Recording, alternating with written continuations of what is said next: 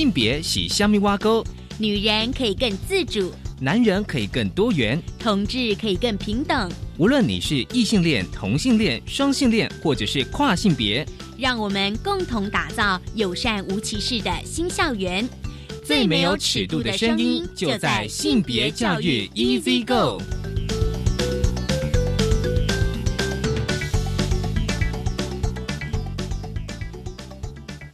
Hello，大家午安，欢迎收听教育电台性别平等 Easy Go，我是文龙。不晓这礼拜大家过得好吗？大家过年过得好吗？今天呢，哦，想跟大家来分享的，我先跟大家先稍微谈一下那个性别慢慢聊，因为今天性别慢慢聊非常的有趣。今天我们要来谈一个性教育的桌游，我相信大家很多朋友都玩过桌游。今天我们想要来谈谈跟性教育有关的桌游赛克斯哦。我们今天很高兴邀请到的是和光性智商专业。业训练中心的心理师李一平老师哦，来跟我们聊聊这个性教育的桌游哦，应该是非常的有趣。而今天的大八卦呢，想跟大家来谈一则公投的题目哦。中央选举委员会在一月十一号召开了委员的会议。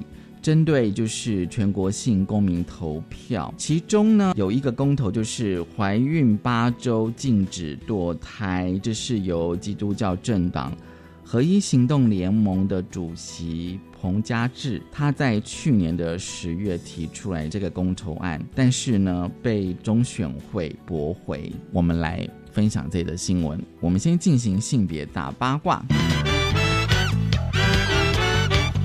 别大八卦，今天性别大八卦想跟大家来聊聊，就是中央选举委员会在一月十一号召开委员会的会议，针对呢所谓的心跳法案的公投案哦，其实这个公投案就是你是否同意优生保健法施行细则第十五条第一项本文。人工流产应于妊娠二十四周内呢实施，修正为人工流产应于妊娠八周内实施，但属于优生保健法第九条锁定内容，例如医疗行为、受性侵乱伦者等，不在此限。而这个全国性公民投票的提案呢，就是在呃中央选举委员会十一月二十一号。函请提案人之领衔人限期补正啊，但是呢，仍然认定不符合规定，决议呢依法将予以驳回。我相信这个前一阵子大家其实讨论的非常的久，因为呢，这个合一行动联盟呢，他们认为说呢，堕胎就是说怀孕二十四周内实施呢，缩短到八周内这个提案呢，就是说先不讨论对生育率的帮助有多大，至少。可以因此唤醒人们对胎儿生命的重视，再积极呢，以教育的方式可以减少堕胎率。只要定定相对的法律呢，人们一定会遵守。但是呢，中选会呢，其实在去年就是二零一九年十月有举办过这些公投案的听证会，而听证会当中呢，交通大学科技法律学院的教授林志杰教授呢，也在公听会上表示。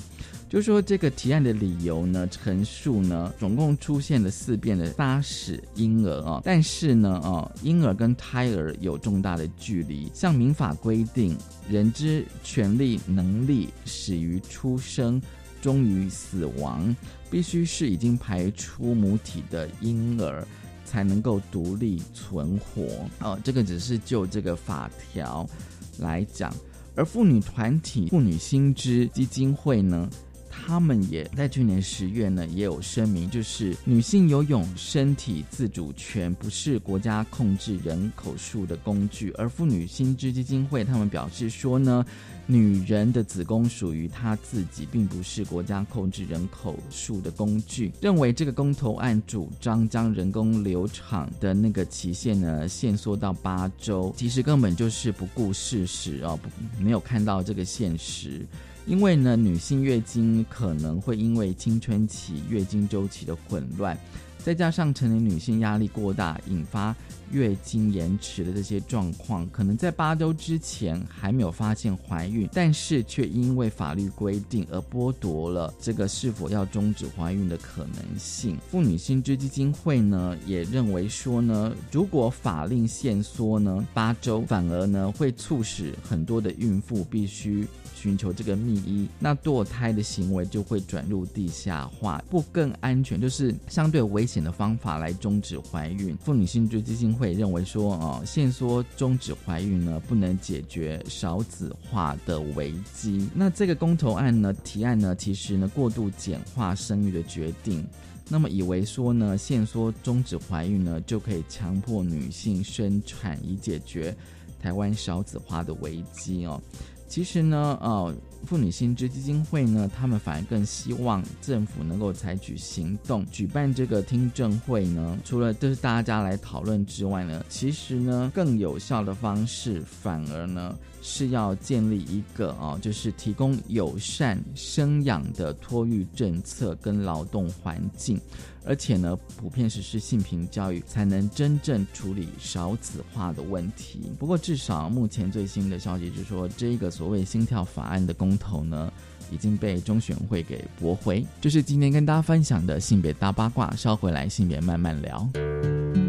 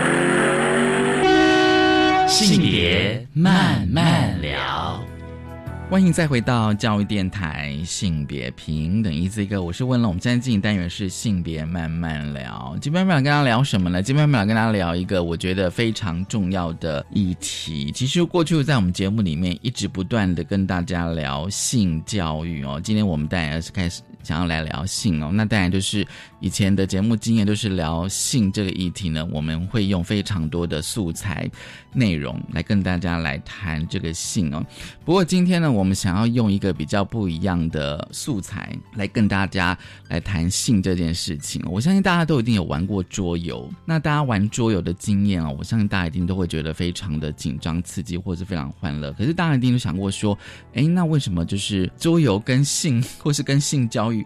为什么有这样子的关系呢？我们就想说，就说其实我想说，各位老师或是朋友们，就说你们在学校里面哦上这个性教育的课程哦，应该会有使用不同的素材，可能用绘本或者是新闻，或者是用影像哦，或者是说用一些图卡。而今天我们想要用用这个桌游哦，性教育的桌游来跟大家来聊。很高兴今天我们邀请的来宾呢是和光性资商专业训练中师的心理师，同时也是性资商师李一平李老师，你好。哎，文龙你好，今天我们想要跟大家来聊性这件事情哦。我还是要先问一下，就是李老师，就是说，因为呃，过去哦，不管是以前到现在，我们上过的那个学校的性教育的课程哦。大概可能都会从课本里面的内容哦，但使用的素材会依照老师的那个现场状况会有不一样。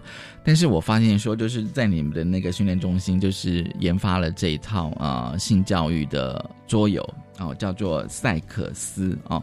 那我就觉得非常的有趣，因为这是我第一次听到，就是可以把这个性教育用桌游来呈现呢。我可以先聊一下，就是说，哎，那你们为什么想要用？桌游来谈这个性教育呢？它的发想是什么呢？哦，好，那各位好，我是李一平心理师，也是性智商师。那很开心有这个机会来跟各位分享这个主题哈。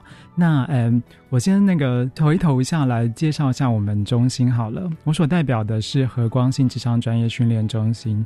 那呃，我们智商中心呢是以推展呢全人性健康宗旨为目标。的一个心理智商的教育训练中心，对，那因为是全人，所以我们从亲职就有亲职，呃，如何建立好的依附关系，还有家长如何跟孩子，呃，包括认识身体的绘本相关的美彩跟教育。那我这边呢，负责部分是青少年的部分。那青少年部分，我们设计的就是给青少年的呃营队以及呢相关的教育课程。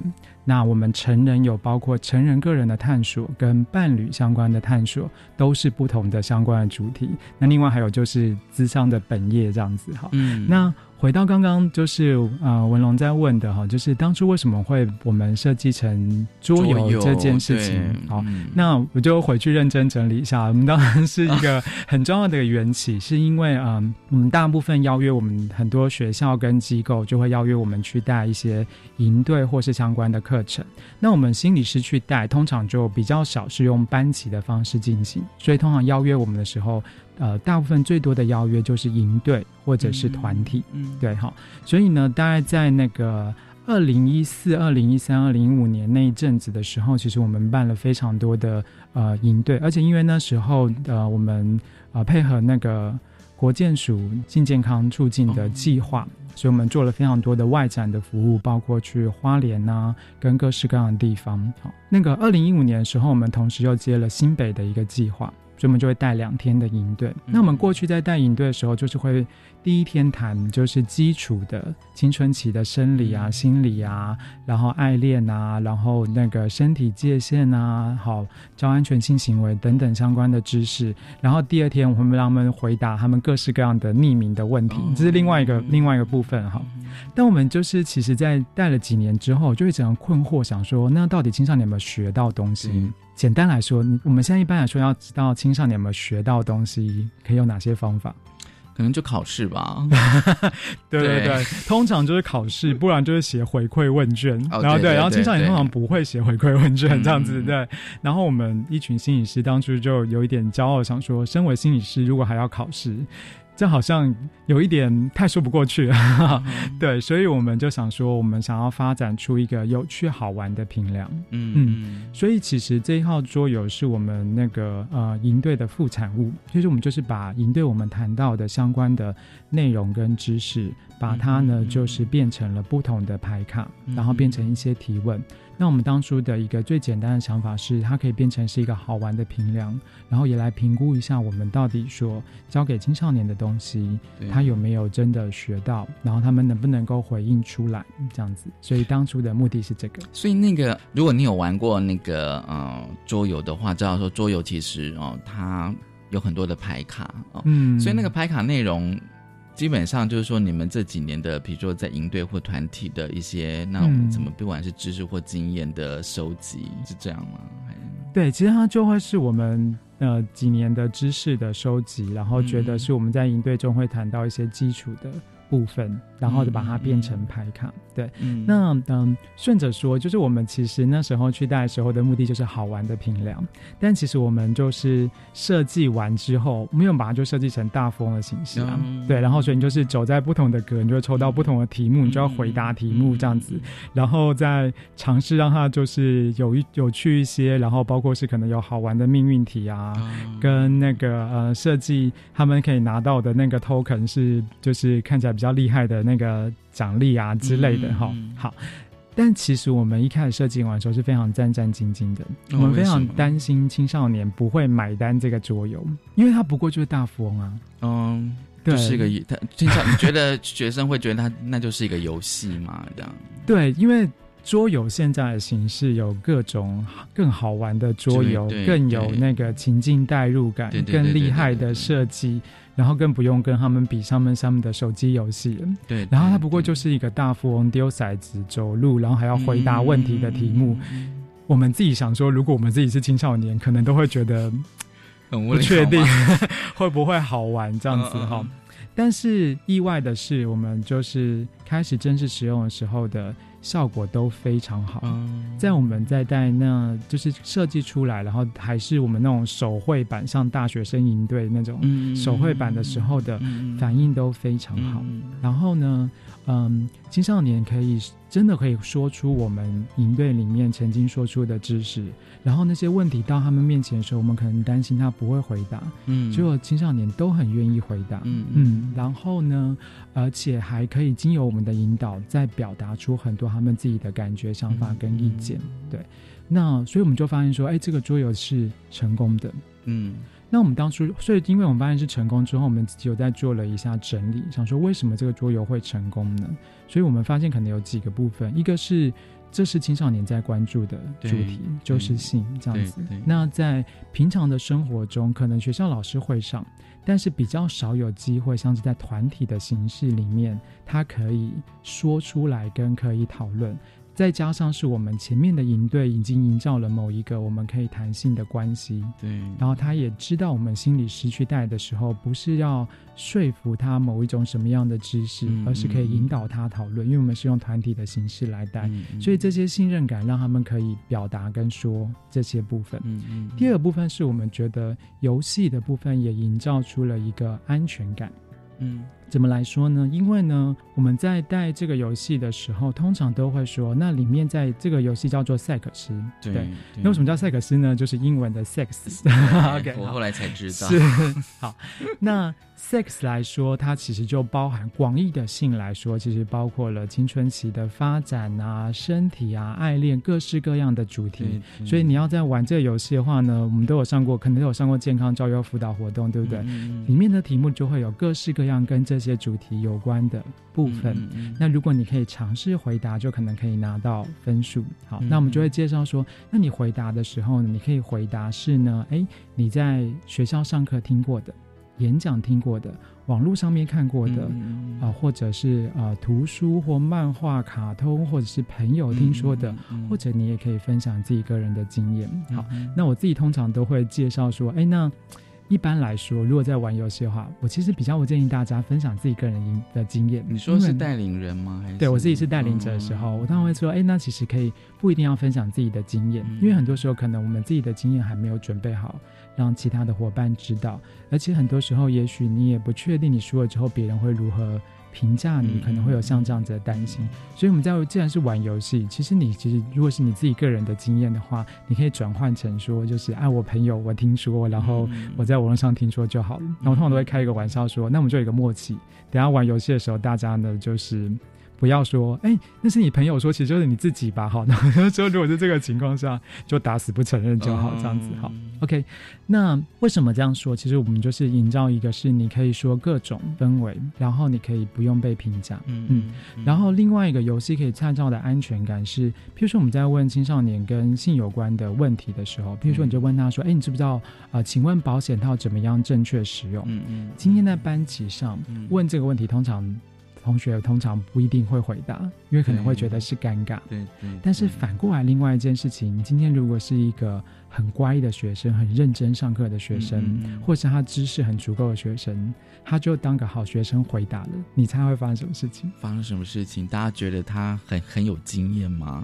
就是很有可能，如果在班级气氛营造的情况下，有可能，嗯，就是没有那个够稳固的情况下，有可能就他就被其他人吐槽说，哇，那一定是很有经验，是不是？然后所以你才会很知道这个东西。嗯，所以就是弹性这件事情，在我们台湾社会来说，确实还是有这样子的困难，就是你不知道也不是，知道太多又有很多的被评价的部分。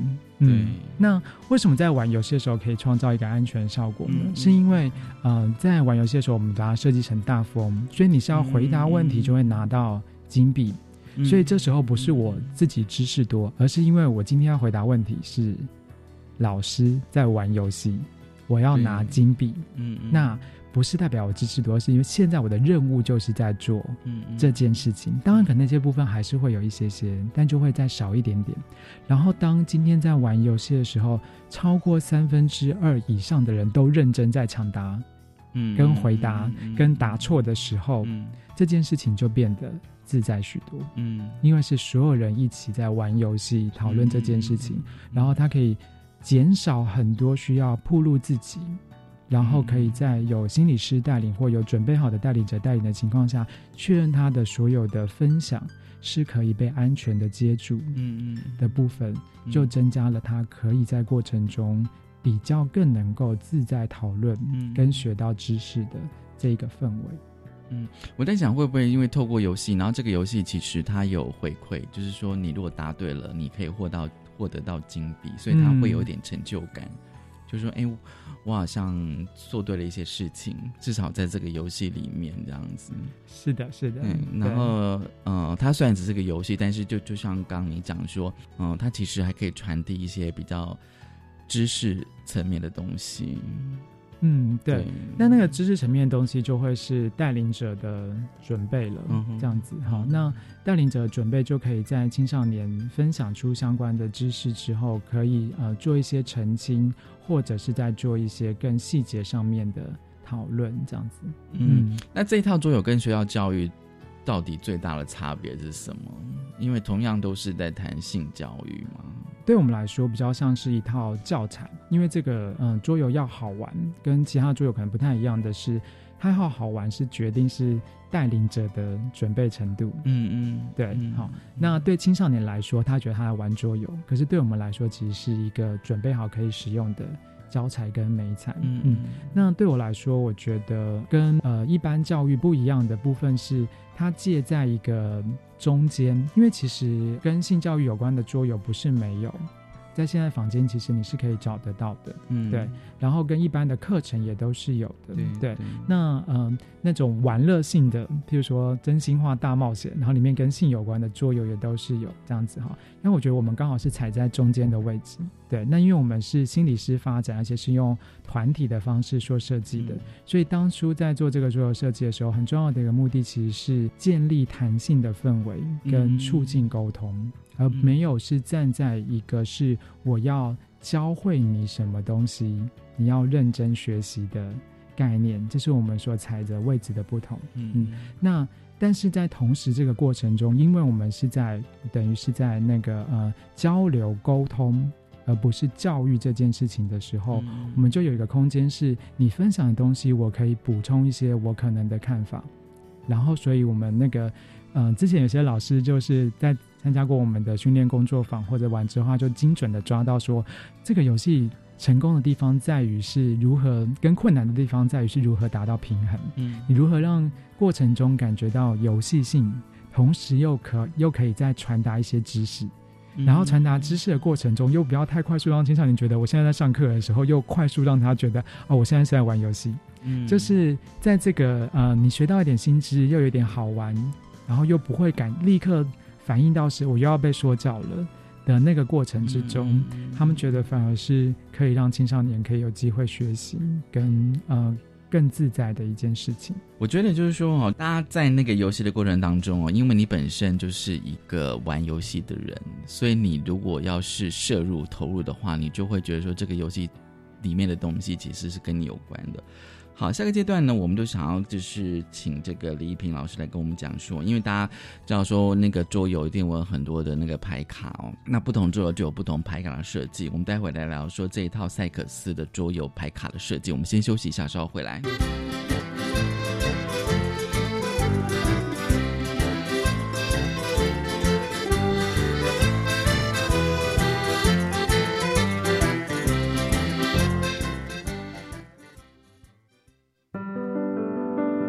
颗星星都代表一个梦想。我的梦想是当一个快乐学习的人。我的梦想是当一个有自信的人。我的梦想是当个勇敢做梦的人。我们是 Young Dreamer，我们因梦想而发光。欢迎每个礼拜三、礼拜四晚上十一点钟，跟着季节一起发光。Twinkle twinkle little star, how I wonder what you are. 保险套到底有多重要？在发现男友的对象不止我一人后，我好庆幸每次性行为都会要求他戴保险套。如果他不戴，我就不会跟他性行为。这是我的坚持，也真的保护到自己不会得到各种性传染病，包括艾滋病。这边与大家分享自己的经验，保护自己就从要求戴保险套开始。以上广告由疾病管制署提供。越来越多孩子受新兴媒体的影响，间接也影响孩子的价值观。是啊，我们当家长的人，除了自己要注意辨别讯息的真假之外，也要帮小孩建立媒体适读的观念。国人在学校教育之外，随时随地可透过各种媒介取得资讯。欢迎家长上媒体素养教育资源网阅览，增加媒体适读能力。以上广告，教育部提供。我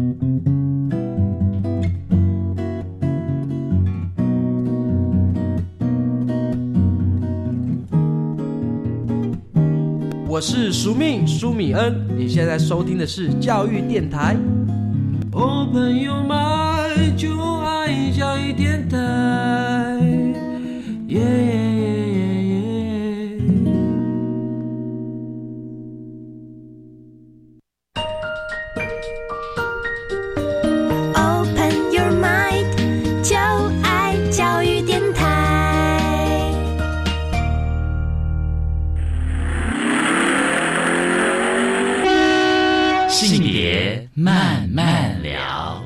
欢迎再回到教育电台，性别平等 E C 哥，我是温了。我们今天进进行的单元是性别慢慢聊。今天慢慢聊，我想跟大家聊的是性教育作友赛克斯。很高兴我们邀请到了和光性智商专业训练中心的心理师李一平李老师来跟我们谈哦，就是。赛克斯的这一套桌游哦，其实我相信每一套桌游一定会有它的设计理念。赛克斯，我想应该有非常的，我总觉得好像有一个很大的使命的感觉。对，虽然他谈的是性这样子，被何文龙说中了，就是其实我们真的是有蛮大的一个理念的哈，就是对我们来说，我们也想要尝试可以创造更。呃，一条新的在弹性的弹性教育的一条就是发展的概念，这样子哈。我们来说，我们想要创造的概念是呃，从教育到沟通。对，因为在青少年发展状态的时候，如果我们是用教育，比较容易接受到青少年的。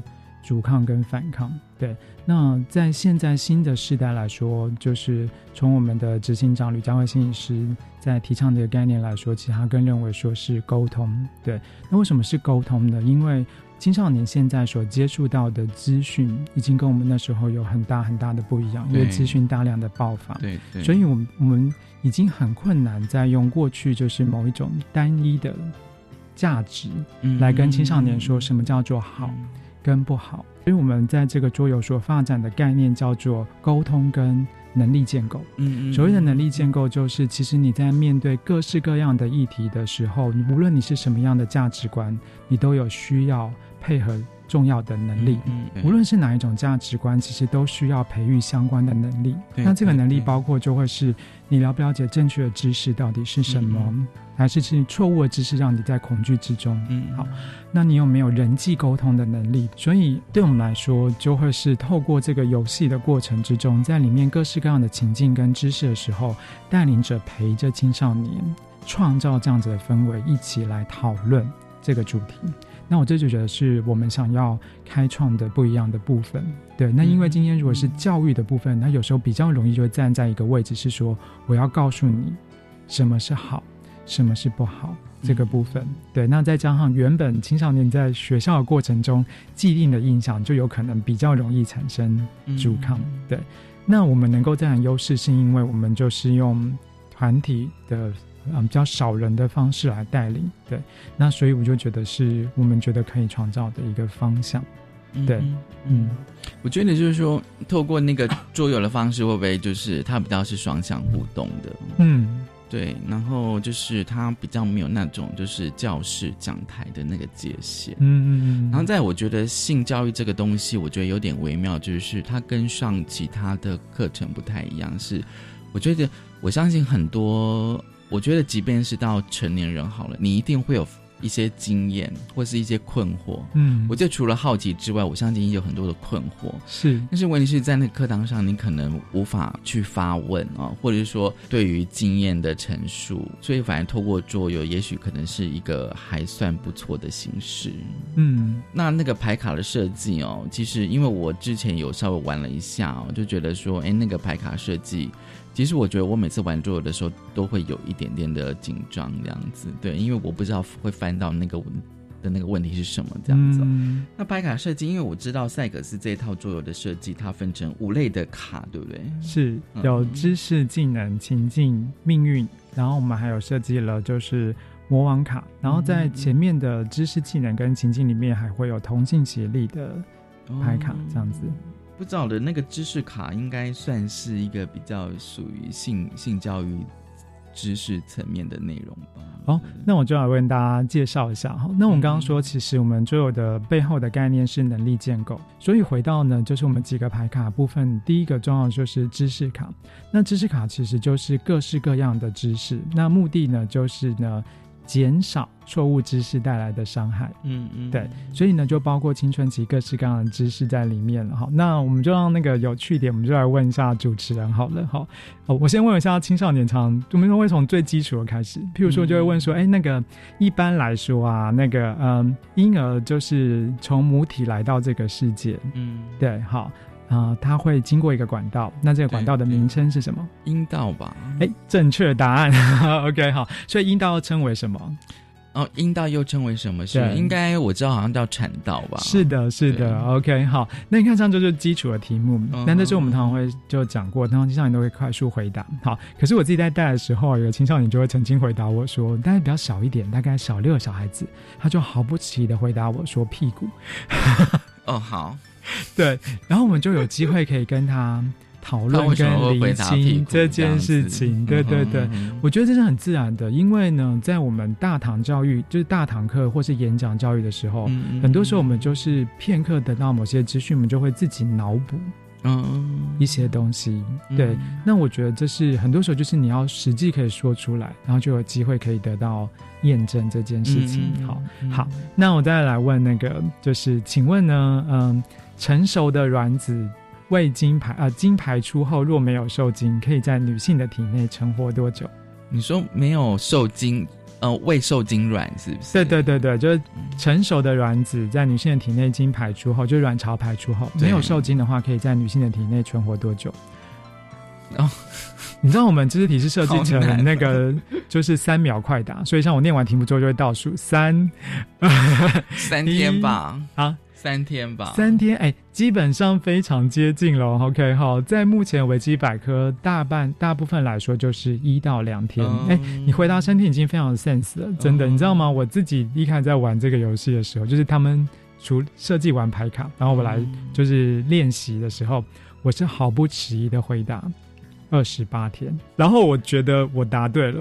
然后呢，应该管他要给我奖币啊，这样子哈，就他们就非常惊讶的眼神看着我说：“是哪里不对了吗？” 他说：“不可能，是一到两天。”然后我那时候非常惊讶，说：“竟然只有一到两天！”而且你知道，当我真实知道这个答案的时候，不过也就是桌游刚设计出来的时候，五年前的时候，对，所以我才会说很多，我才会说刚刚说的，很多时候我们在学的时候，很多时候我们平常并没有常常在用的时候，对啊，我们自己就会脑补很多事情。我自己脑中脑补的就是像是。月经不是二十八天吗？那不是就是应该每次月经来的时候就是卵子死掉吗？嗯嗯，对。然后真的不是如此，这样子哈。那像我们下个题目就会是问说，哎，精子可以在阴道内存活多久？我们来试试看。三，精子在阴道内大概可能顶应该不到一天的时间吧？啊，差不多，其实也就是一到两天。然后嗯。呃，目前维基百科或是各式各样的研究说，最多精子可以活久一点，大概就是三到四天，最多这样子。OK，好，都不长。这两个题目加起来之后，我瞬间终于理解，我以前在国中跟高中，每次在上性教育课的时候讲那个叫做，你知道我们在讲什么？性教育课 在讲那个就是避孕的方法时候，不适合用什么？嗯，体外射，体外射。射精对对，但这个跟体外射精无关，应该是那个安全期吗？对，安全期。对，然后我就以前一直刚想说，到底什么是安全期？为什么要算什么前期、后期？这到底是什么东西？月经来什么？月经后对，为什么那时候会安全？就是我其实脑中一直有个困惑，但是就是。我自己在当老师的时候就会说，这是不是不是不能当做唯一的避孕方式，它是危险的。然后直到我就是大概五年前，终于知道哦，原来女生的卵子只会活一到两天之后，我瞬间终于理解，安全期到底在算什么。嗯，因为就是必须是卵子是存存活的，精子也需要活着的，它才有可能会精卵结合，所以真的不是那么的容易。嗯对，所以才家长说，为什么有人在算排卵期？嗯嗯，因为他就要精准的算出在一那一到两天，他可能如果是想要受孕的人，才会在在那个时候增加受孕的机会。所以其实是像这个部分，嗯，但是我觉得有时候那个算法，我就会不会因为每个人的身体状况不一定。所以反会有时候都会有一些错误的 状况 产生，这样。所以我觉得在玩这个桌游制的时候，我觉得那个氛围会不会应该算是欢乐吧，还是什么？嗯，还是惊讶这样？对对对，会惊讶。然后就有些人说啊，怎么会答这个答案？然后发现每个人的想法都不一样。就像是刚刚那个，就是。呃，在带的时候会回答那个卵子活多久，各式各样的数字我都听过，对，一到两天的。但是你知道，正确回答的人并不多，连女生自己有时候都会回答七天吧，嗯嗯嗯，一个礼拜吧，或者是十四天吧，或者是二十八天这样子哈。所以我就发现说，很多时候我们在学这些知识的时候，可能就是我们都脑补了很多的东西，而没有机会去了解。但你了解之后，就更容易知道。那个所谓我们一直在说，为什么那个呃算安全期适不适合的方式，这样子。嗯，而且就是那个题目的设计，我觉得有时候会会会蛮细节的。就是我觉得一般的性教育课应该。我觉得应该很少会提到类似像刚那些问题。我觉得有些老师应该是会提到的，对。只是如果只是我们就教课本上面的内容的部分的时候，可能他没有再去进一步的了解，嗯嗯，这个部分，或是他自己做一些整合跟后设跟学生讨论。那我觉得他，呃，我自己有这个能力，也是我带了非常多场之后。然后逐渐整合下来的知识，然后借由，然后很多时候它是需要经过有人提问、好奇哦，对啊，然后你才会在想说，真的是这样吗？然后才会在整理，去更深入了解它的背后的知识是什么，然后就会理清自己的迷思或是错误的知识，像这个部分，嗯，所以等于是说，在借由答题哦，不管正确或错误的时候，你的游戏其实已经开始在进行了，对。就是在进行了。嗯，如果答错或是答对，当然就是我们刚刚讲说，就是会有一些应该怎么奖赏哦，就是透过这样设计，就是让参与者，就是所有的玩家，我我觉得他那应该会有一点，比如说他答对，他应该会有一些自信这样。可是即即便是答错了。他还是可以从里面学习到哦，原来是这才是正确的。是的，是的，是的，这是我的目的，这样子。对，嗯，其他牌卡的设计啊，我觉得好像比较是因为我印象中有些牌卡是要你说的。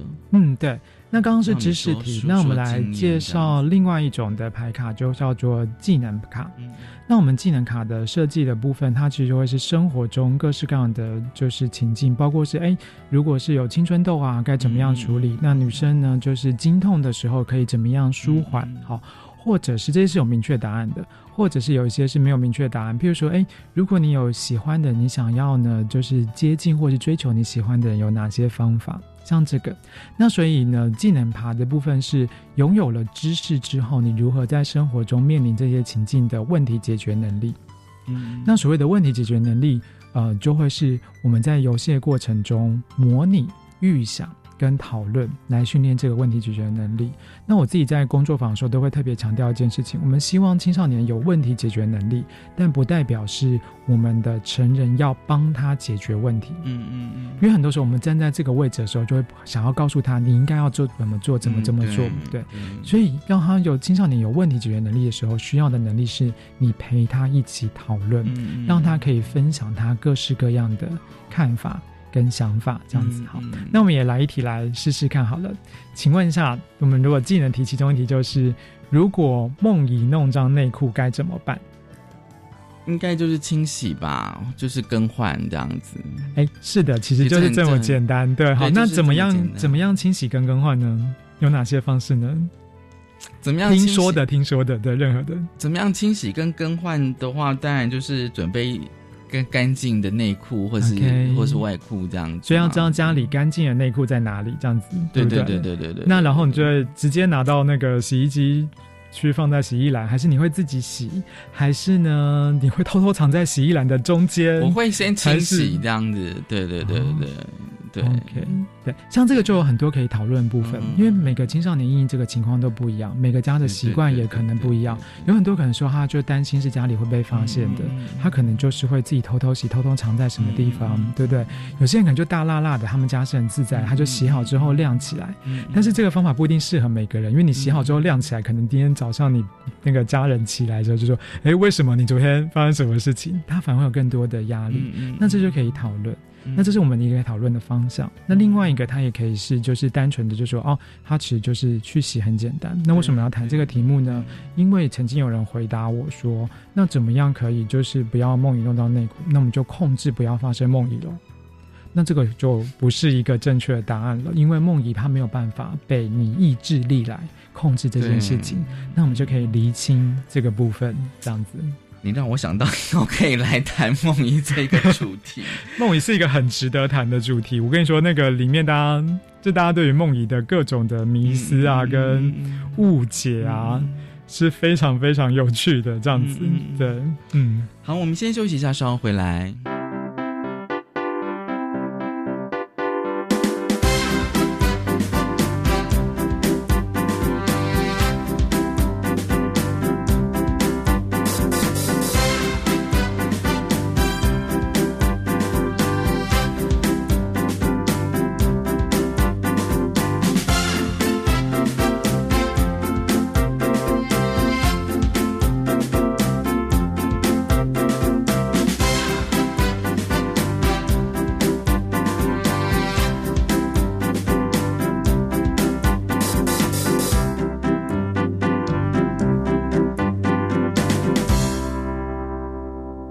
教育电台性别平等 Easy Go 好，今天我们要聊聊的是性教育的桌游赛克斯，我们邀请到的是和光性资商专业训练中心李一平心理师哦。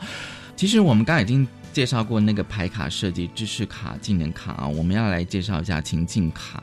那我们情境卡的设计呢，是一个生活中的情境。那我们需要青少年回答的是，在这个情境里面，你可能会有什么样的感觉、想法，跟可能会怎么做？那都是用可能来做前提的，这样子哈。所以，譬如说，它有些题目就会叫做是。啊，你今天换了新发型，走在路上，然后突然发现有一些人在你背后指指点点。嗯嗯嗯。那我们这时候就会问说，那你可能会有什么样的感觉？嗯嗯。想法跟可能会怎么样做？这样子哈。好，青少年就会有各式各样的答案。好，所以呢，青少年可能通常一般人不会回答的都是不会回答的是感觉。这个做的设计很重要的是培培养情绪的能力。好，那情绪的能力你要先能够辨识，嗯嗯，自己是什么样的感觉。你知道自己的感觉之后，也才更知道我下一个步骤，我可能真正想要的目的是什么。嗯那对于青少年来说，很多时候他的感觉是糊成一团的。哦，对对，那就是说他必须要整理整理自己的感觉跟情绪的，而且整理之后，他还不一定就是能够说出来，因为他们并不习惯怎么把它换成语词。嗯那所以在这个过程之中，就帮助他们可以练习这个状态。所以他当然如果答不出来的时候，那个带领者就可以有一些引导。那再来，我们在游戏的设计都会是有鼓励可以补充作答，就是其他的也会分享自己的感觉。那这时候就达到另外一个目的了，青少年就有机会听到同样一个情境，每一个人的感觉、就是其他人感感觉是什么想法这样子，都会可能是不太的一样。即使是同样的感觉，他的想法也可能会不同，嗯他的做法也可能有不同。那这个时候，就是我们常常可以建立一个部分是，他就有机会拓展嗯嗯这件事情，那就是我们需要的同理的能力。嗯对，那很多时候老师会问我们说，哎，可是如果青少年都说同一种感觉呢？那这时候很重要一件事情就是带领者，带领者如何在过程中可以协助平衡发言，就是你能够在过程中，你也可以借由其他的经验、其他青少年的经验，分享出不一样的感觉。命运卡跟魔王卡好像是比较不太一样的哦，命运卡其实就是好玩，它就是各式各样的情绪，譬如说你会就是走到什么事情啊，失恋啊，退后两步啊，它就是一个玩乐的部分比较多一些。那魔王卡哈，跟那个隐藏在技能跟情境里面的，我们有设计的叫同心协力。好，那其实就一些部分是这些题目就会需要全部的人一起回答。对，所以我们想要营造一些部分是他们可以有一些讨论。所以其实是用游戏的方式让他们练习一起讨论，对对对对对。然后虽然只给他们两到三分钟，带领者在旁边不时的插话一下，最后再帮助他们可以讨论这件事情，就看每个那个青少年不同的程度这样子。我觉得那个回馈跟反应其实是蛮重要，因为毕竟就是说，哎，这一套桌游使用下去哦，就是尤其是在家长跟青少年哦，我觉得那个回馈其实嗯是蛮重要的，他们的反应通常都是怎么样子？像这个桌游，其实我们可以像是给青少年使用。像我比较常也会带家长跟社工，就是试玩，然后也就让他们谈，就是跟青少年谈性的概念。我先讲老师跟社工好了。嗯老师常的反应都会是说，哎，这个就是有一个不一样，眼睛一亮的感觉。嗯那我们很多老师就是他们买完买回去自己在试用的时候，就会发现说，以前青少年都不会回答他这些问题，嗯可是玩桌游的时候，他们都愿意回答了。所以他们好像找到了一个方法。其实像像我会觉得说玩桌游是因为你你感觉你有参与是在里面了这样子，所以你可能就会想要回答，而且你还可以得到金币这样子。对对对对对，嗯然后社工也是会有同样的方式，像我们就是合作最深的这一套桌游，最深的其实是跟花莲家福，嗯，花莲家福他们现在是每年都会败给青少年的营队，我们已经做了一个技术转移这样子，嗯对，所以他们每年他们社工也都会重新培训这个部分。那他们呃社工自己的反馈一件事情是在使用这套桌游的过程之中，也不断在重新整理自己。对于青少年性教育的态度，以及可能知识不足，跟了解青少年正在面临的各式各样的情况，这样子。OK，好，那呃，家长就会发现说，哎。很多时候都发现说，好像自己知识都不足，然后呢对对对对哦对，然后呢，就会发现说，我、原来谈心课是可以这样子自在的，嗯。对。那很多时候家长就会带体验工作坊，那很多时候就在谈就是如何可以跟青少年谈性的重要的态度跟准备嗯跟概念这样子哈。家长，我相信他们应该会有非常多的怎么讲，因为毕竟他可能除了他自己要要，可能也许他可能觉得自己的性教育不足之外，他觉得说他怎么跟他的小孩子对对对，这件事嗯情。嗯，那其实我觉得家长就在我们这个活动玩完之后，都会发现这件事情说，哦，原来知识可以是这么样细节的讨论，嗯原来不是我就是告诉他某一个知识而已，因为在过程中，像刚刚我们有几个小小的题目，嗯嗯，那经过我的这样子带你的示范，就会发现说，哦，原来是可以有这么多具体的讨论。的，对对然后那些东西原来都是很重要的，对对，那才会发现说，有些时候我们跟青少年讲某句说你最好不要，其实是我的担心，嗯但是担心之后我不知道我要讲什么，嗯所以我就只能说你就最好不要，所以他们就会发现说，原来有这么多能力要。讨论，对只是从来没有想过，但是知道到能够做到就是另外一件事情。但是对我来说，跟我们呃和光所相信的，就是想要开创这个视野，就是我们可以转转移一个东西，是从价值上面的呃辩论跟灌输，而另外一个东西离开价值辩辩论，一个东西很重要的能力是我们来谈能力的建构，就是你无论有哪一种部分，我都陪你建构好跟准备好你需要的能力，这是我们相信的事情，这样子。嗯。那另外就是青少年啦，主要本体还是青少年这样子。青少年回馈通常简单，都会说很好玩啊，然后呢很有趣啊这样子哈。嗯，但是我自己有听过几个让我很印象深刻的回馈，是呃有些那个表达能力比较好的青少年，嗯他会发现说就是哦原来好多我知识不懂哦，而且我可以一边玩跟一边学习知识。那我觉得好自在，好。那我自己最印象深刻的一个是曾经带过一次营队，然后不是很一群不是很熟的青少年，好。然后他在最后的时候，他说说啊，他当初来参加营队跟要玩这周的时候，他觉得很紧张，因为觉得要跟一一些陌生的人谈性这件事情，不是那么样自在。哈，那青少年他们就谈这件事情，他们不会说谈性这件事情这样子哈。然后他说，当他玩完桌游之后，他发现说，哦。他今天到的感觉是比他想象中自在很多，嗯，而且是原来性是可以这样子专业的，不是用开玩笑的方式谈，而且也不是非常非常严肃的谈。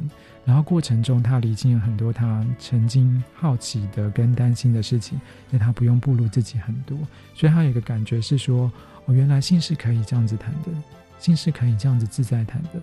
那如果我真的有困难，或者是我有好奇的时候，我大概知道我可以找什么样的人询问跟求助。那我对我来说，那是非常感动的一件事情。就是我们在设计这套桌游非常非常重要的概念，是希望最重要一件事情是让嗯青少年在经历这件事情之后，经历我们这个桌游之后，当他有困惑跟疑惑的时候，他知道怎么样找专业资源，跟允许自己求助。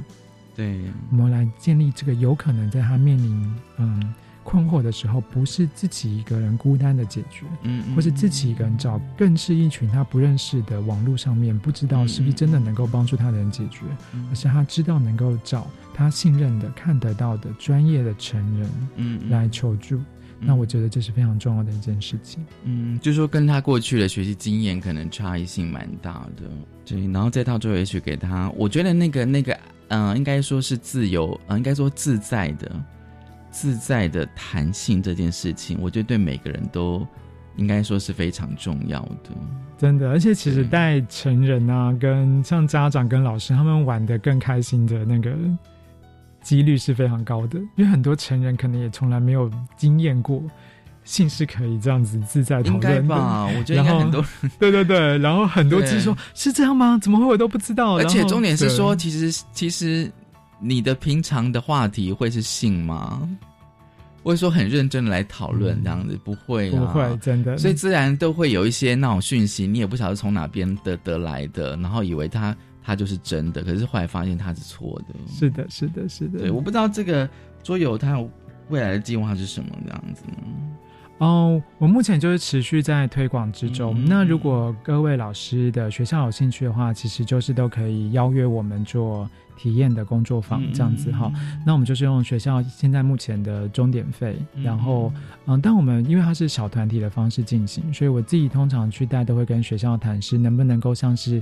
领域时间，或是像是给家长的时间，或是小团体的聚会，所以大概十四人、十六人以内这一种的人数，对，那大概两个小时的时间，那就会呃，同时我们就试玩一个完整的五十分钟，然后也会分享一些跟青少年弹性相关的概念，这是一个。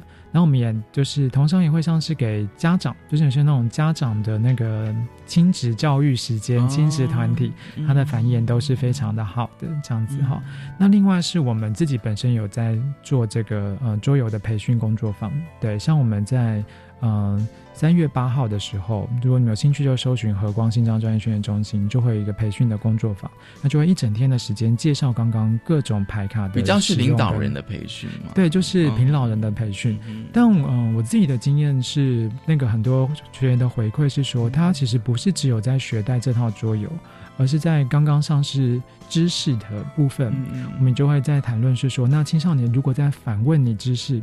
你因为你回答了一个知识，他可能会问你问题的时候，那你如何准备好回答，这也是一个在他们过程中学到的部分。还有像是刚刚就是技能题的部分，他们也学到，就说哦，原来是可以这样子引导青少年，就是分享。那我之后如何总结？